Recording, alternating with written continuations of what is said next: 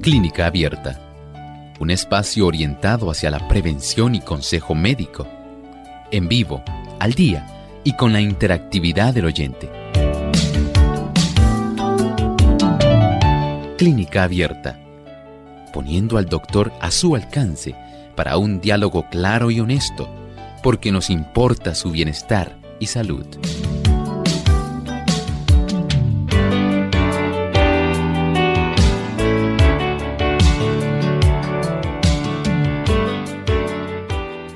Bienvenidos a esta edición de Clínica Abierta hoy donde usted puede hacer su consulta.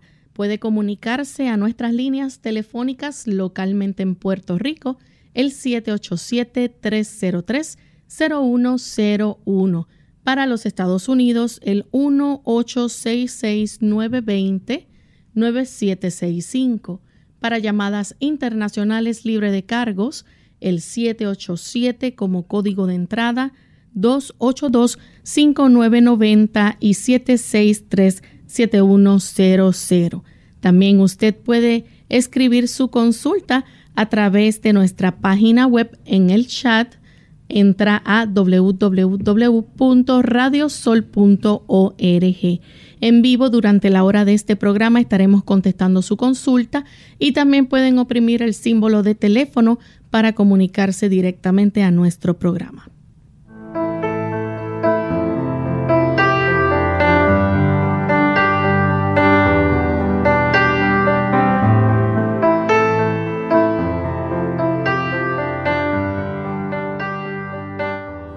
Nos sentimos muy contentos en esta hora, amigos, de poder compartir con ustedes en esta edición de Clínica Abierta, porque nos importa su bienestar y salud.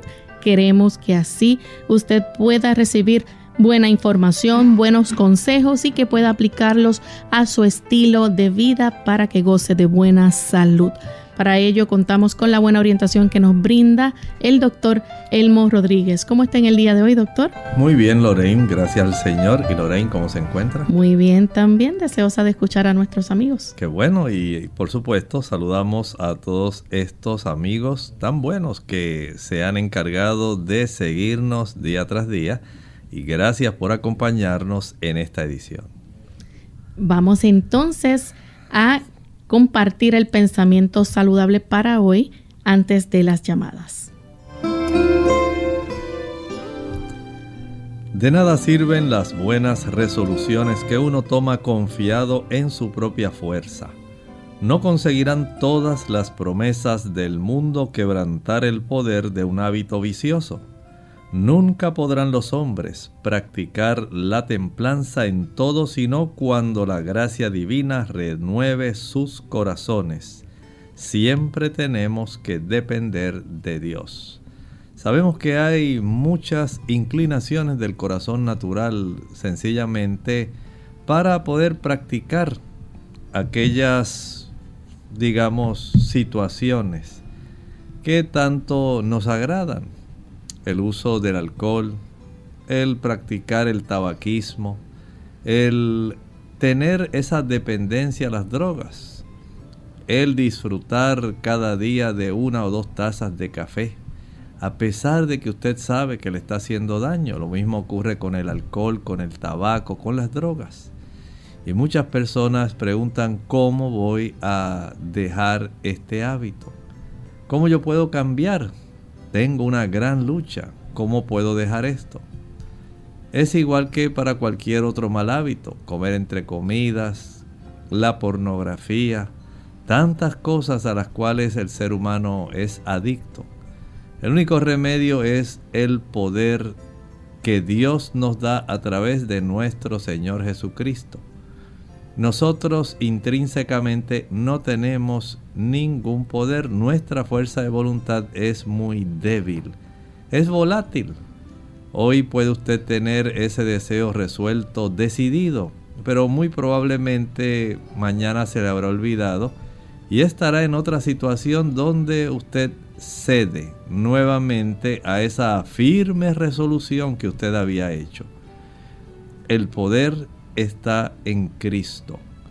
Arrodíllese, pídale al Señor que le fortalezca, que le conceda esa sumisión y humildad a la voluntad del Señor y pídale que su Santo Espíritu le pueda fortalecer y dar la victoria sea cual sea su mal hábito. Y con este pensamiento vamos entonces a dar inicio a las consultas de cada uno de ustedes amigos y comenzamos desde la República Dominicana. Nos llama Giselda. Bienvenida Giselda. Gracias, buenos días, Dios le bendiga. Yo llamé la, hace unas semanas y le, le, comuniqué al doctor que me tenía un malestar en, eh, en, la, en tráquea, entre la garganta, entonces que me había, hecho una tomografía y me había salido que yo tengo el, el pulmón derecho engrosado.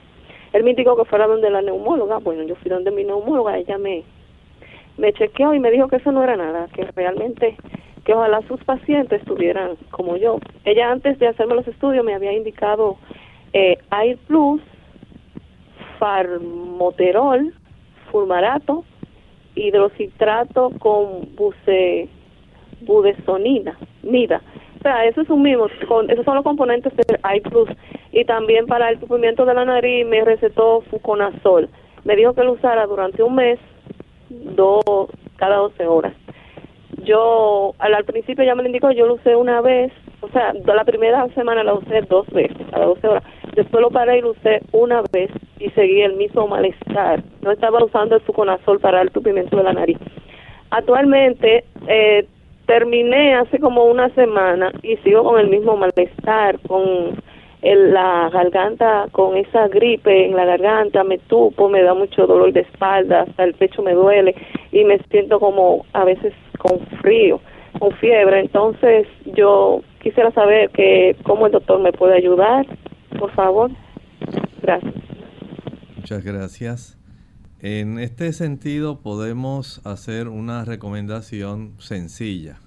En primer lugar, en media taza de agua tibia, añada una cucharadita de carbón activado y media cucharadita de sal.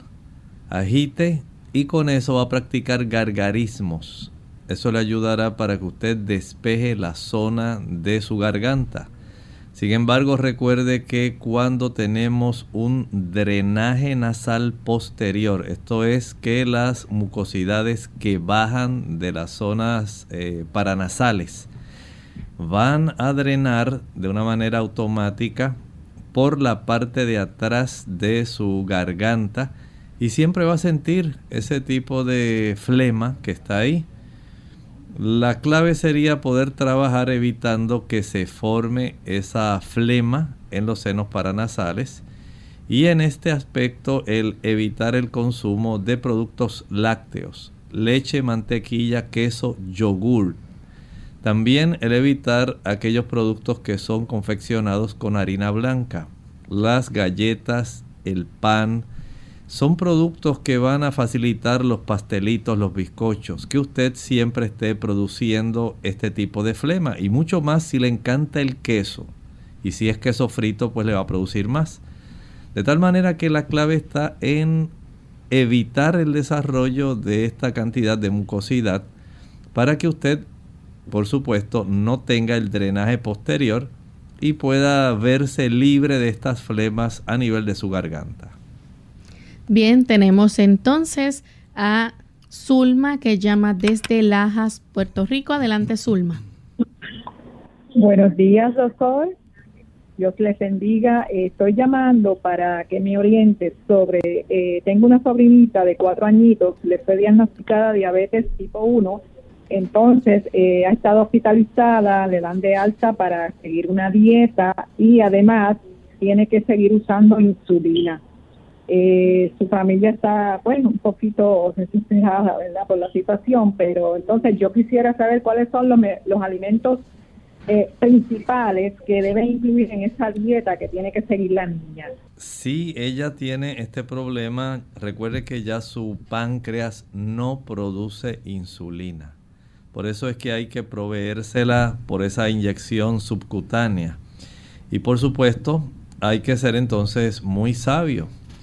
El ayudarla para que ella pueda comprender que su situación requiere mucha cooperación. Recuerde que un niño no tiene el mismo razonamiento de un adulto. Y hay que ser sabio en este aspecto. Eh, el evitarle a ella, por ejemplo, eh, que ella esté consciente de que los jugos, maltas, refrescos, bombones, helados, paletas, bizcochos, galletas, flanes, chocolates, turrones, brazos gitanos, tembleque, arroz con dulce, hay que invitarlo. O sea, no podemos decir que eh, pues los puede seguir usando, entonces esto va a requerir que le aumente la insulina, no va a estar bien controlada, el médico se la va a aumentar adicionalmente porque los estudios lo van a revelar no es asunto de que eh, aparezca controlada el día que tiene la cita médica. El médico se va a dar cuenta y el desarrollo del problema con ella va a seguir.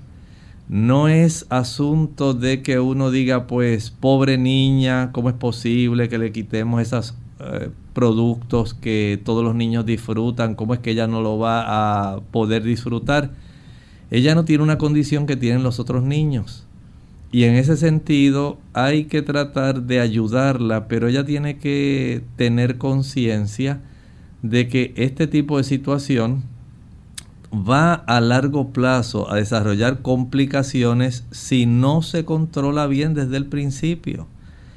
Los niños aprenden lo que es bueno y lo que es malo si nosotros se lo podemos enseñar. Y si ella aprende a cuidarse desde su niñez, ella va a evitar muchas complicaciones a nivel de su retina, más adelante a nivel de sus riñones, a nivel de su corazón, de su cerebro. Y va a tener una vida mucho más prolongada, más útil, con menos enfermedades y complicaciones. Por eso es que hay que enseñarle desde la niñez, aunque a uno le pudiera parecer un poco tal vez brusco, áspero, pero tiene que estar consciente porque son los padres quienes van a estar entonces corriendo con la niña cuando la niña no se controla adecuadamente y son ellos los que van a tener que enfrentar todas las situaciones complejas que la niña va a enfrentar. Por eso es preferible eh, concienciarla, ayudarla para que ella pueda comprender su situación, eh, por lo menos enseñarla a comer, digamos, carbohidratos complejos, arroz integral. Ahora le tiene que dar una mayor importancia al consumo de la fibra. Eso le va a ayudar muchísimo. El comer en su horario. si el médico le ha prescrito alguna merienda, pues trate de que esa merienda en términos generales sea alguna fruta, esto es tratando de conservar una curva de actividad insulínica que sea bastante normal. Y de acuerdo al tipo de insulina, entonces el médico le dice, pues use tanta cantidad de esta insulina por la mañana y tanta cantidad en la tarde. Si usted ve que el asunto se eleva demasiado, use esta otra cantidad. Pero por supuesto, todo eso va a depender de la calidad de alimentación si va a consumir algún cereal que sea integral, si va a comer fruta, que no sean esas frutas que son eh, muy ricas en calorías provenientes de los azúcares de las frutas, por ejemplo.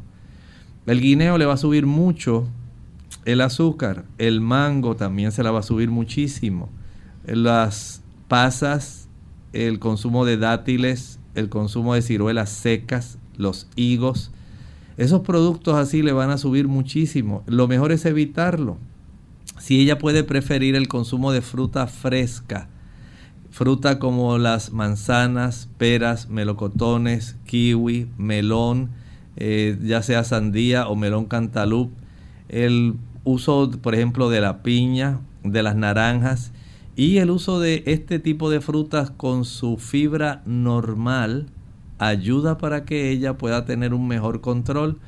El tratar de consumir grasas que sean saludables, que no sean saturadas, le brinda a las células de su cuerpo una mejor sensibilidad hacia la insulina. Y en esto nos referimos al consumo de almendras, al consumo de maní, al consumo de avellanas, el ajonjolí, el coco, el uso de semillas de calabaza, las nueces de nogal, los pistachos. Son productos que van a ayudarle los piñones, las nueces de Brasil, para que ella pueda tener una satisfacción, a la misma vez una buena nutrición y una mejor sensibilidad a la insulina. Evitar las grasas que sean saturadas, como el queso. Evitar la leche. Eh, si va a comer huevo, que no sean más de dos huevos por semana. Eso va a ayudar para que esté mucho más sensible a su insulina, pero recuerde que una cosa es la mamá y otra cosa es la abuelita.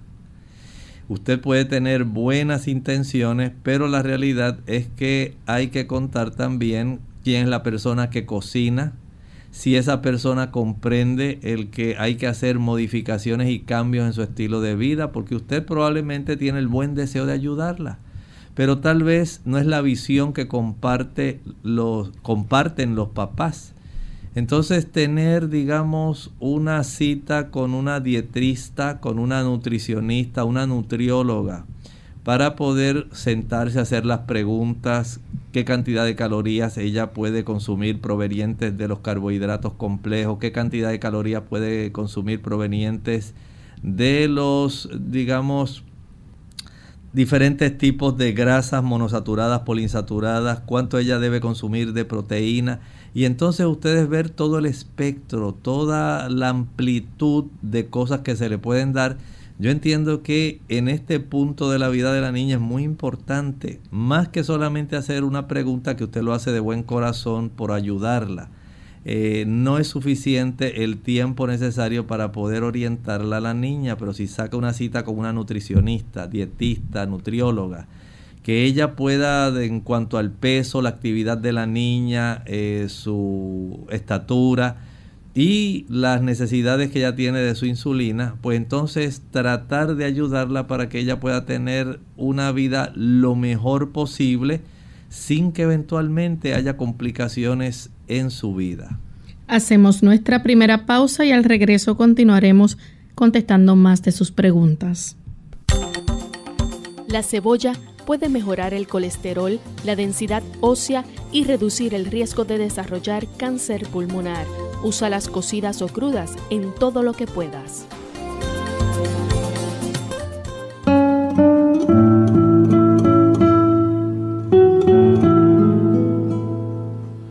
El sabio tiene orejas largas, ojos grandes y lengua corta.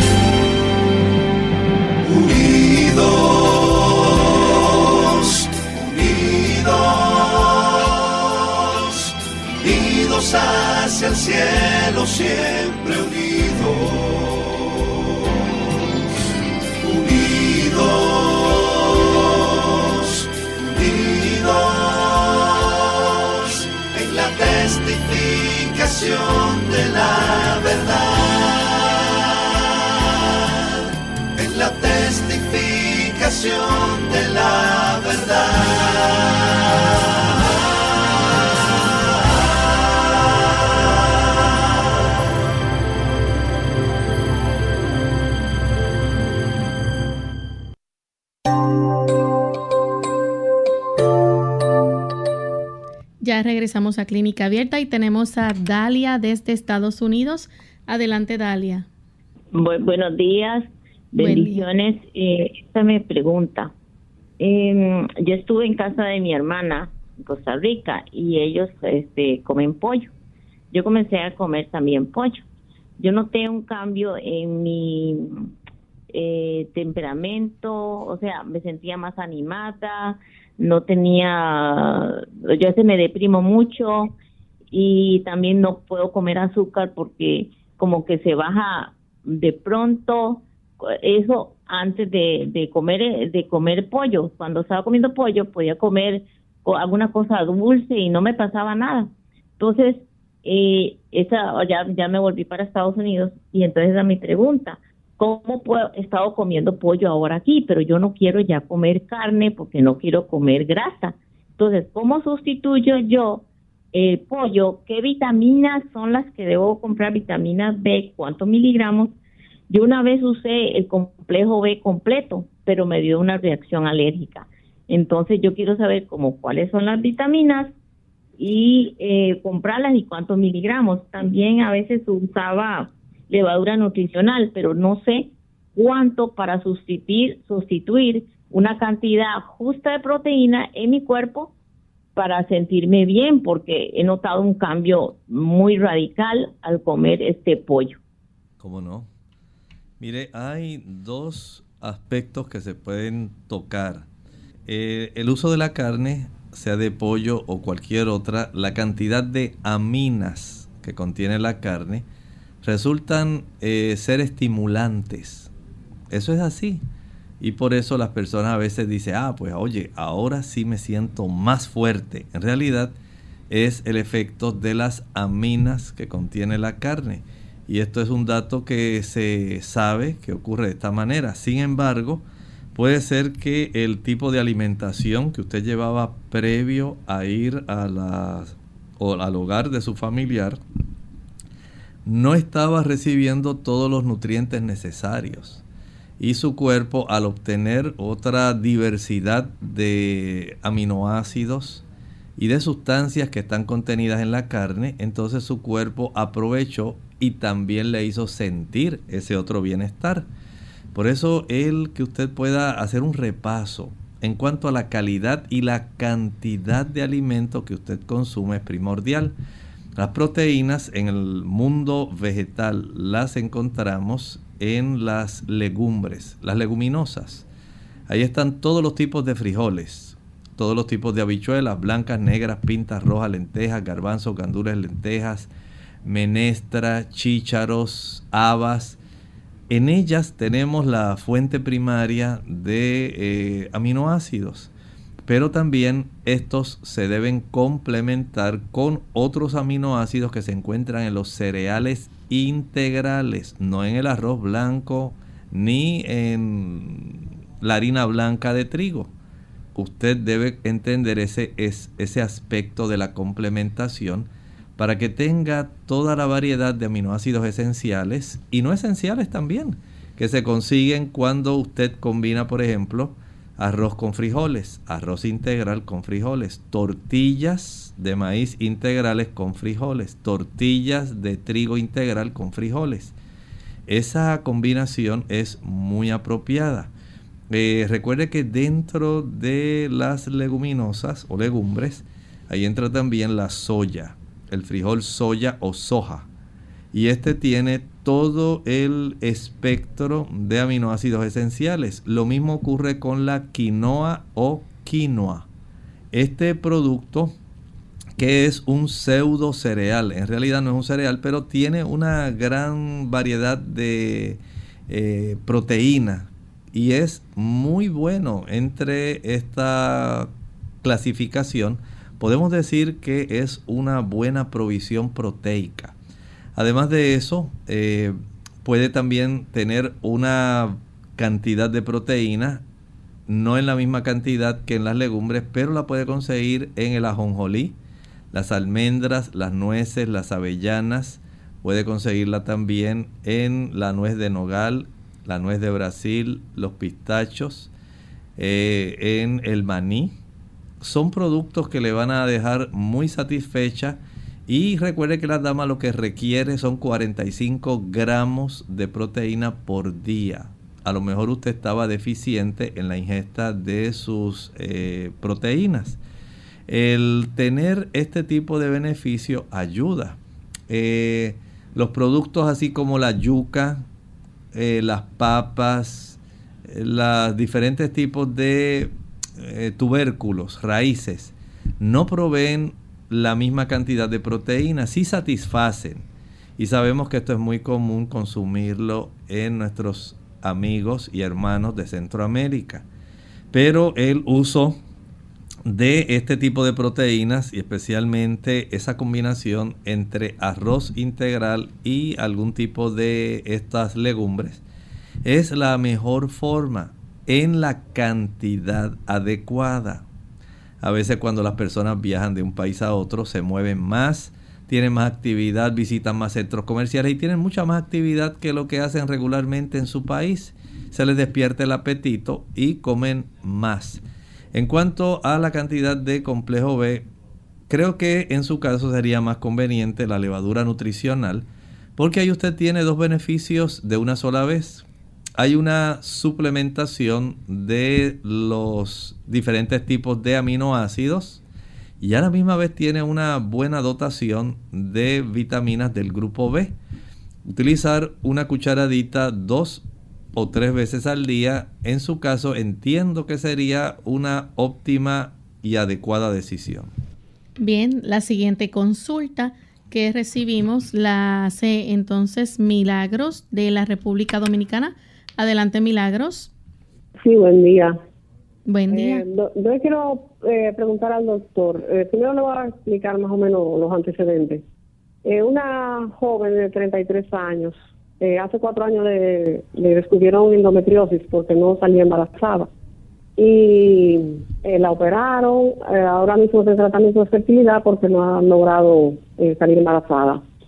Hace un tiempito ella empezó a darle una menstruación, una menstruación muy abundante y le hicieron un estudio ahora y resulta que tiene y las plaquetas un poco bajas un poco menos de 150 no no menos de 100 de 100 mil. Em, le encontraron una trombocitopenia leve.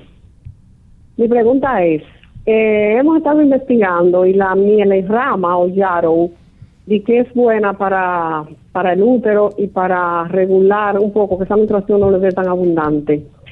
¿Es recomendable, si usted sabe? Gracias, espero la respuesta. ¿Cómo no? Sí, puede utilizar la milenrama junto con la frambuesa, red raspberry. Y este tipo de combinación puede serle útil.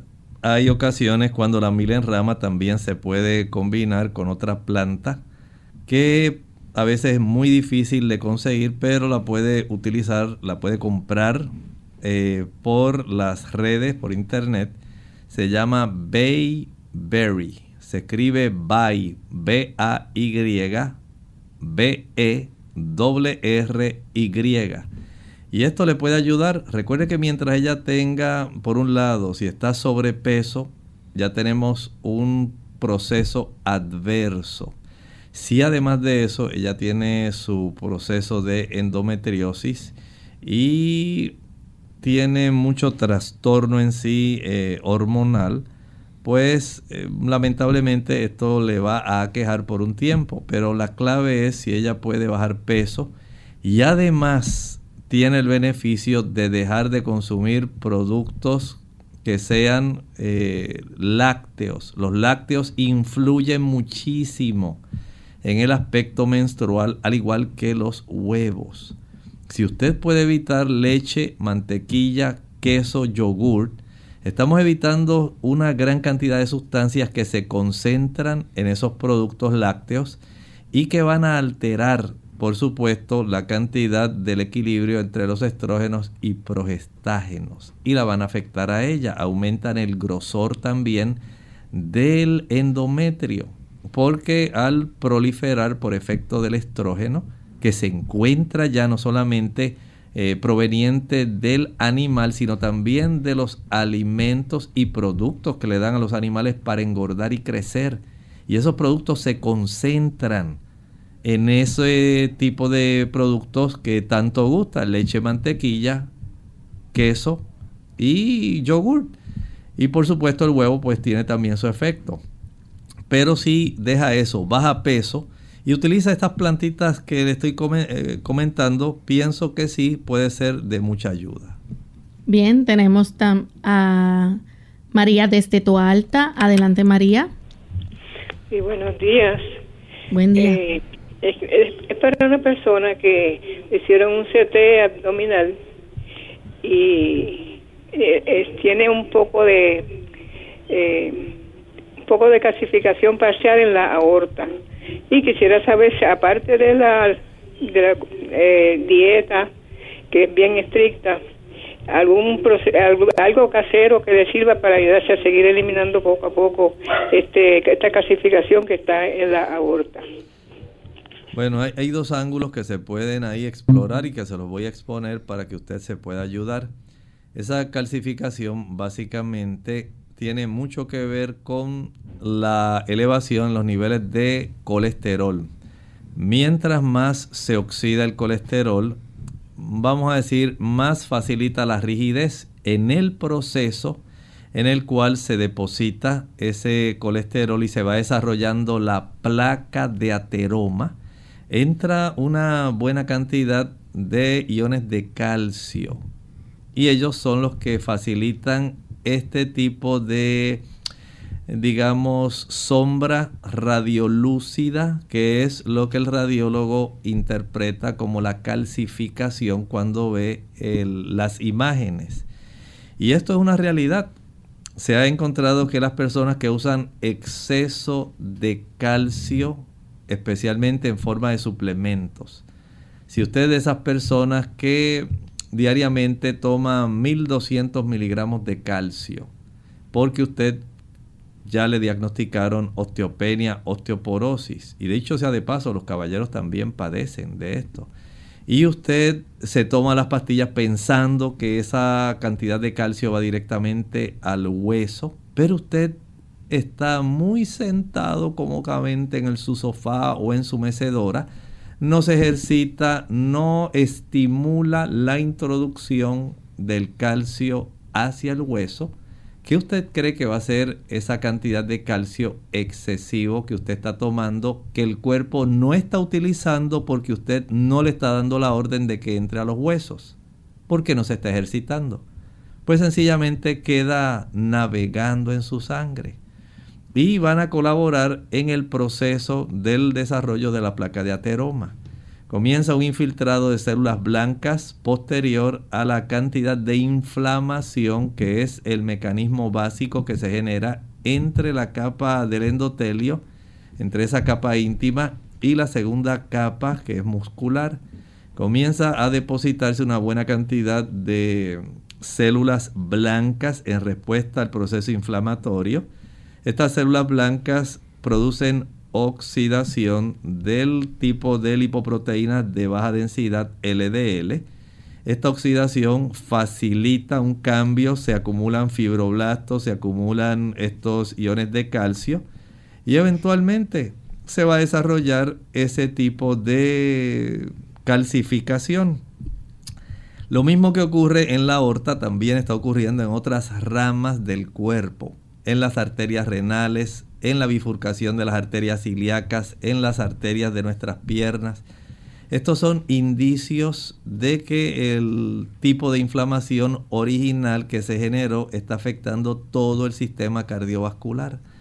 Por eso básicamente el evitar aquellos tipos de ácidos grasos saturados que se encuentran en la leche, mantequilla, queso, carne, huevos y aún hasta el pescado es conveniente dejarlos porque van a seguir facilitando que esos ácidos grasos saturados y el colesterol sigan remodelando esa arteria produciendo más calcificación.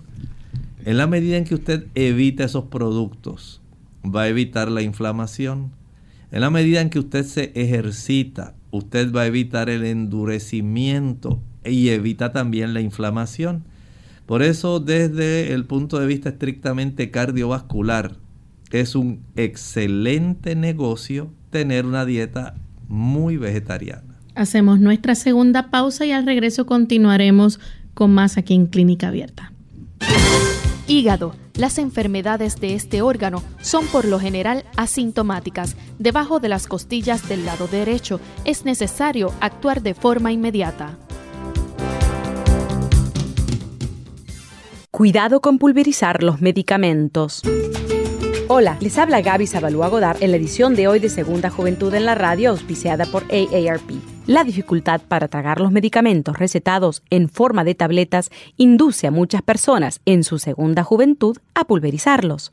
No obstante, se ha descubierto que triturar ciertos paliativos como la morfina o los medicamentos para la presión sanguínea pueden ser extremadamente peligrosos. De acuerdo con un estudio liderado por el farmacólogo David Wright, pulverizar las pastillas y mezclarlas con líquidos como el agua puede crear dos tipos de problemas. Uno, que algunos medicamentos pierdan su efectividad y no te brinden el beneficio esperado. Y el segundo, que los de efecto prolongado al triturar su capa protectora sean absorbidos por el cuerpo de manera demasiado rápida, lo cual en algunos casos sería no aconsejable. Como se estima que cerca de un 60% de adultos mayores tiene dificultades para tragar sus pastillas, es imprescindible hablar con el médico para cerciorarse de que las medicinas en forma de tabletas se puedan triturar sin correr riesgos. Si triturarlo no fuere aconsejable, deberías consultar sobre otras presentaciones existentes en el mercado. Gracias a los avances médicos, los medicamentos también vienen en forma de jarabe, parche, inhalador o supositorio. El patrocinio de AARP hace posible nuestro programa. Para más información visite aarpsegundajuventud.org. Clínica Abierta. Ya estamos de vuelta en Clínica Abierta, amigos, y continuamos. En esta ocasión tenemos a Katy de la República Dominicana. Adelante, Katy. Sí, buenos días. Buen día. Sí, yo estoy operada de un descenso hace 20 días hoy y no me han podido retirar las sondas porque no puedo hacer eh, pipí. Yo quisiera que el doctor me diera un consejo a ver qué. Katy, disculpe, ¿está operada de qué? De un descenso. Ok. Muy bien. Este proceso eh, puede demorar. Recuerde que al hacer este procedimiento, estos, estos órganos a veces por la manipulación durante la cirugía, esto puede estar eh, sencillamente afectando. Eh, yo entiendo que lo mejor que usted puede hacer es hablar con el médico, si fue el ginecólogo el que hizo el procedimiento, el ginecobstetra, hable con él para que esto pueda estar en su notificación, porque es menester que usted sí pueda tener el beneficio de reducir la inflamación para que se pueda quitar la sonda. No se la quite si usted se da cuenta que no ha bajado esa, esa inflamación, porque después pudiera ser más difícil nuevamente tratar de pasar la sonda en lo que se sigue reduciendo la inflamación. Vea si el médico le ha ordenado algún antiséptico urinario. Por lo pronto, tome agua trate de evitar productos que son irritantes que pueden facilitar el que la inflamación persista. Elimine todos los azúcares, todos, todos, todos, pero todos. Elimine aquellos productos que son fritos. Nada de café, nada de chocolate, nada de refrescos, de sodas, nada, pero nada, aunque no tenga cafeína, no los use. Tome agua, 5 o 6 botellitas de agua. Eh, si puede añadirle algunas gotitas de limón, nada más para ayudar que ese tipo de eh, calidad de líquido que usted va a estar tomando de su agua pueda ayudar a evitar infecciones, porque a veces también la misma sonda si se deja mucho tiempo puede también facilitar el proceso de infecciones del tracto urinario en forma ascendente. Vaya al médico que le hizo el procedimiento, si fue un ginecobstetra o fue un cirujano, para que vean que le hagan un análisis de orina y si es necesario un cultivo lo hagan, pero no se quite la sonda en este momento. La siguiente consulta la hace Carmín desde Luquillo. Adelante, Carmín. Sí, este, pues, buenos días. Buen día. Yo le quiero consultar, a ver que usted me dice de un espasmo que yo tengo encima del hombro y me coge parte del mollero y así ya una semana que lo tengo y me sobo y todo y no me se me ha quitado. Carmín, ¿dónde es el, eh, dónde usted dice que tiene el... En el hombro izquierdo y me coge el mollero. Ok, sí. Mire, en esa área es muy probable que ahí lo que tenemos es el músculo deltoides, pero también debajo del deltoides tenemos justamente unas dos secciones que comprenden los tendones de origen de los dos vientres, así se le llama, del músculo del brazo. Y a veces estos, en estas correderas que tienen estos tendones, se calcifican. Y esto puede dar eh, bastante dolor. A veces hay unas pequeñas bolsitas que se le llaman bursas. Estas bursas se inflaman. Si la inflamación es muy grande por el espasmo que usted tiene, eh, o si ha hecho algún tipo de movimientos repetitivos, frecuentes, eh, utilizando su brazo, o ha cargado algún objeto bien pesado, ha estado, no sé, con algún niñito cargándolo, ha cargado alguna algún balde o alguna cosa así muy pesada, un bolso de comida que usted compró, algo. Y esto ha facilitado la inflamación, además de la del hombro de esa área. Ahí se desarrolla la bursitis en esa zona, las calcificaciones de los tendones que también duelen.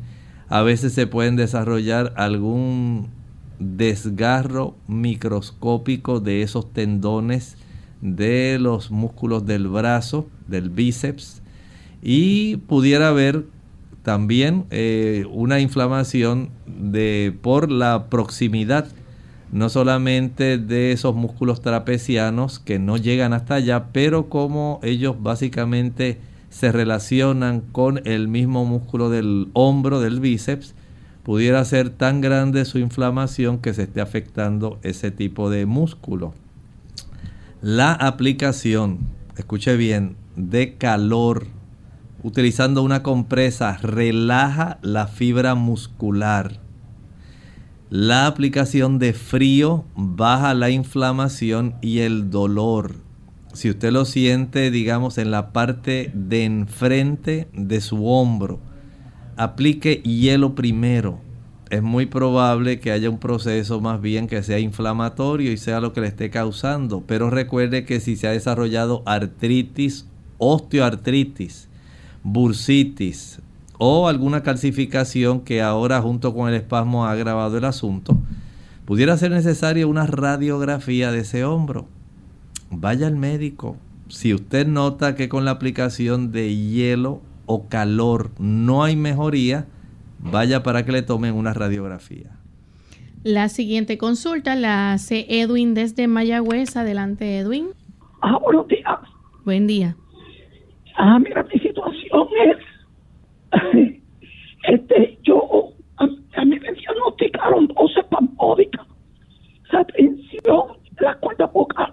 Y entonces, pues yo estaba, eh, yo estaba haciendo cita, yo llevaba aproximadamente dos años o más. Pues, y en verdad, pues yo no encuentro que he mejorado.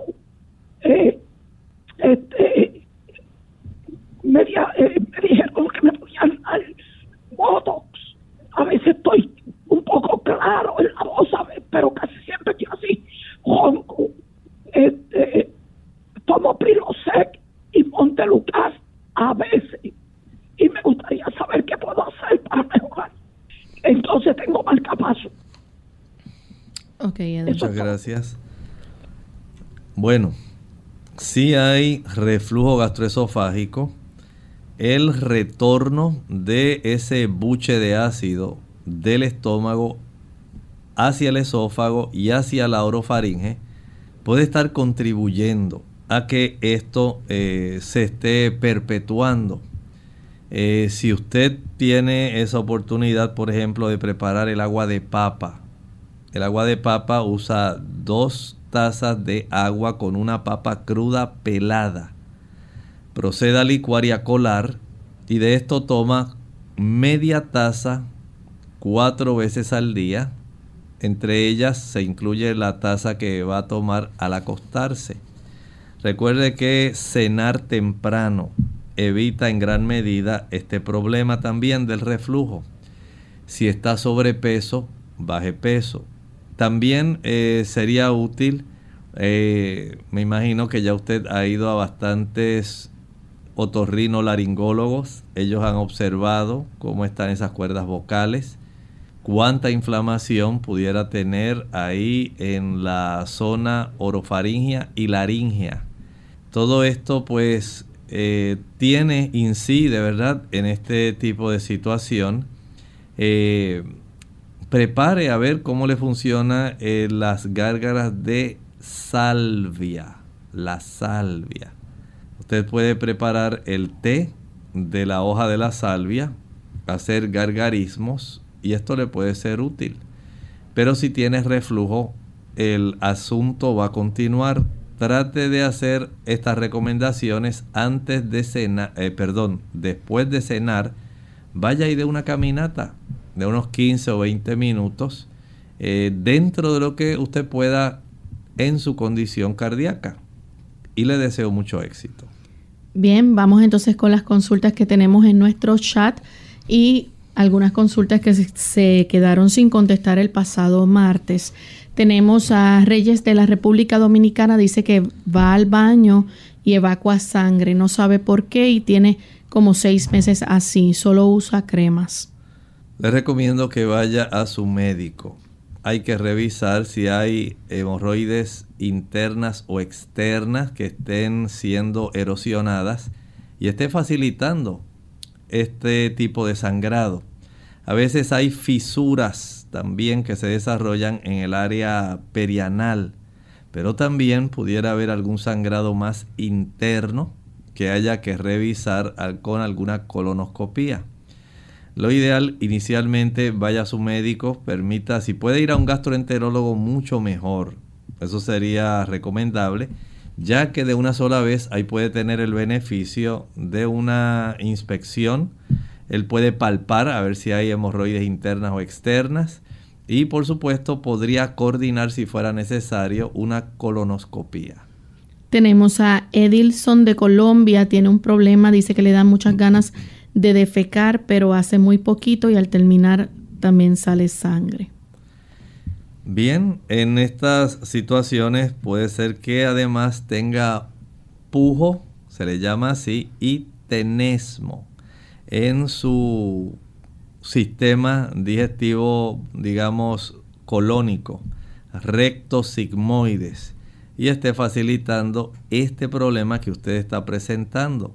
Pero lo del sangrado pudiera ser por el esfuerzo y esto pudiera entonces estar facilitando el que usted desarrolle esta situación, ya sea porque ha desarrollado hemorroides internas o externas.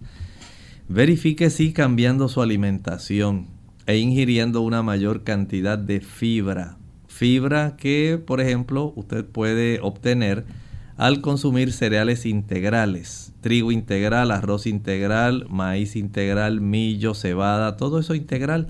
El consumo de las legumbres o leguminosas, todos los tipos de frijoles, habichuelas, eh, lentejas, garbanzos, tienen mucha cantidad de fibra a mayor cantidad de fruta, mucho mejor.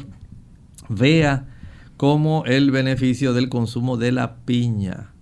Dos o tres, digamos, rebanadas de piña licuadas y utilizadas en forma de puré.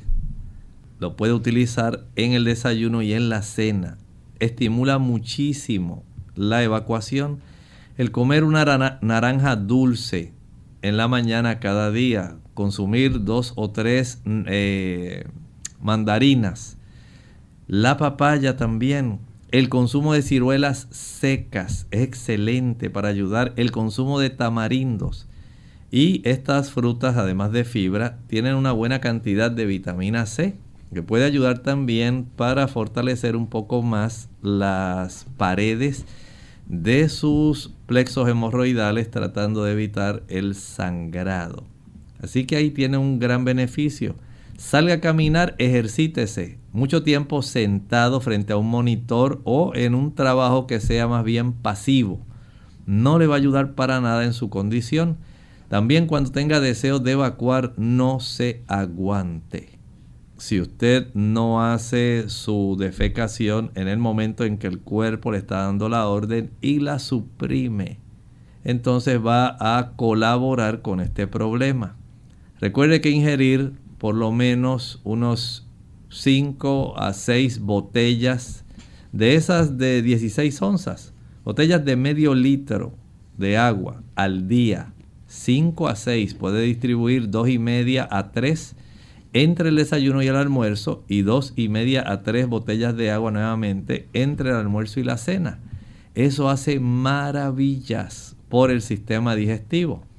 Así que ya tiene un conjunto de factores que le puede beneficiar. Le deseo mucho éxito. Tenemos a Caro de Argentina, dice que tiene 39 años, quiere saber qué puede tomar además de colágeno para la osteocondritis en la rodilla. Dice que eh, unos años atrás sufrió una fractura, es deportista y juega al fútbol.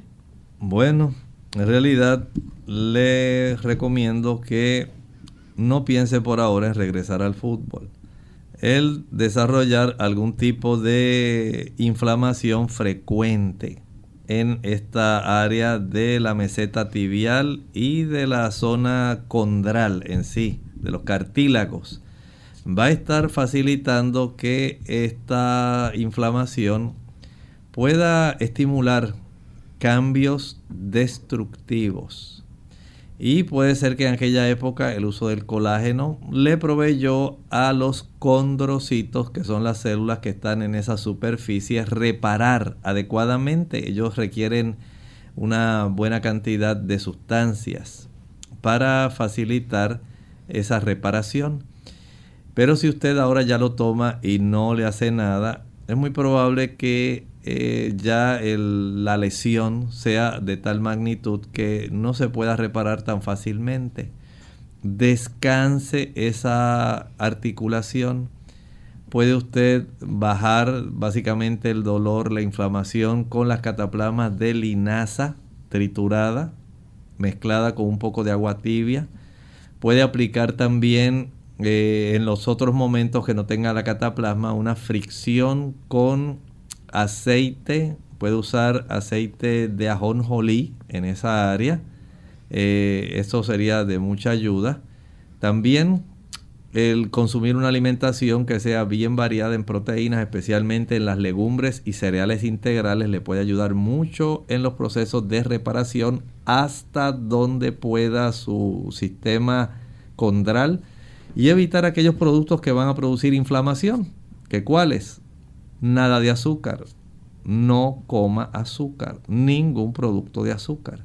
Y evite los productos que son ricos en grasas saturadas. El bife, el churrasco, el consumo de leche, mantequilla, queso, huevos, carne, aunque sea pescado. Ese tipo de productos tienen ah, ácidos grasos saturados. Estos van a facilitar la inflamación en la medida que esa área que ya está de por sí inflamada continúe, la destrucción y el daño van a continuar. Por lo tanto, piense un poco en su situación y haga los cambios necesarios para que usted pueda tener beneficios. Daisy Pérez de Estados Unidos dice que su papá de 67 años le dio una depresión muy fuerte, le quedó una tos desde que desde entonces y que no se le quita. Ya tiene dos años de tenerla y le da cuando habla solamente. En realidad hay cosas muy curiosas, pero podemos darle algún tipo de beneficio.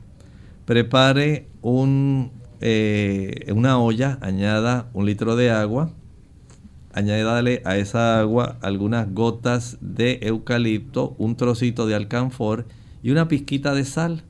Ponga a hervir en fuego moderado esa agua con ese conjunto de productos tape su cabecita y trate de que él pueda inhalar lenta y profundamente por la nariz y la boca a la misma vez 25 veces en 4 episodios. Esto le puede ayudar muchísimo. Trate de hacerlo. Es muy reconfortante. Bien, ya hemos llegado al final de nuestro programa. Les invitamos a que mañana nuevamente nos acompañen. Aquellos que no les pudimos contestar sus consultas en el día de hoy, mañana entonces la estaremos entonces contestando si Dios mediante lo permite, ¿verdad? Así que vamos entonces a finalizar con este pensamiento para meditar. Tercera de Juan 2 nos dice, Amado, yo deseo que tú seas prosperado en todas las cosas y que tengas salud, así como prospera tu alma. Nos despedimos y será entonces hasta la siguiente edición de Clínica Abierta. Con cariño compartieron el doctor Elmo Rodríguez Sosa y Lorraine Vázquez.